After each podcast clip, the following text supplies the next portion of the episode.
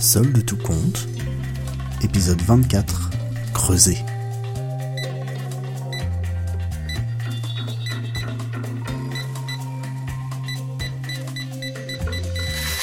Il était sûr que ça allait fonctionner.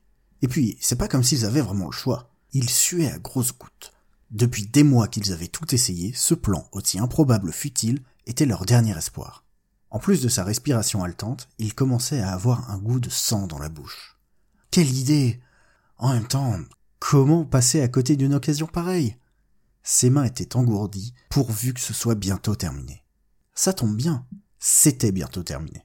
Plus que trois minutes ou une cinquantaine de coups de pioche, et il atteindrait son objectif. En haut, les machines étaient en place.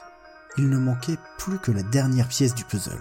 Alors lui, creusait et les autres vidaient la caillasse. Ça durait comme ça depuis trois semaines.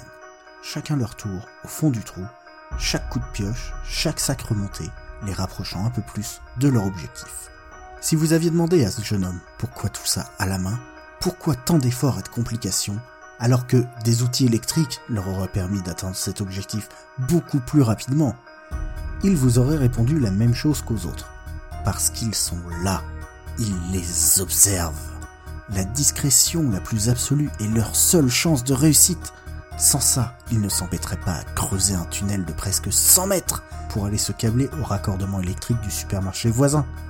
Ils taperaient dans leur abonnement EDF. Mais non S'ils font ça, ils sont cuits. Ils se feront repérer à leur consommation électrique. D'autant plus que leur local a un compteur Linky. Ce qu'il trouvait le plus beau dans tout ça, il considérait l'opération comme indolore. Juste faire sauter les plombs du supermarché, ça se remet en deux coups de cuillère à peau et paf Une fois remis, tout sera transparent. Bon, sauf la facture, mais chacun son problème. Le sien, c'est de faire du coca. Depuis qu'il a récupéré la formule secrète, rien ne peut plus l'arrêter. Il faut juste qu'il continue d'être prudent. Ils sont partout.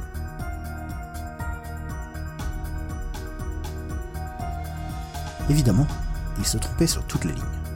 La multinationale rouge ne le surveillait pas, la formule secrète qu'il avait trouvée on ne sait où ne lui permettrait pas de fabriquer de coca, et son opération de siphonnage électrique ne serait ni transparente ni indolore.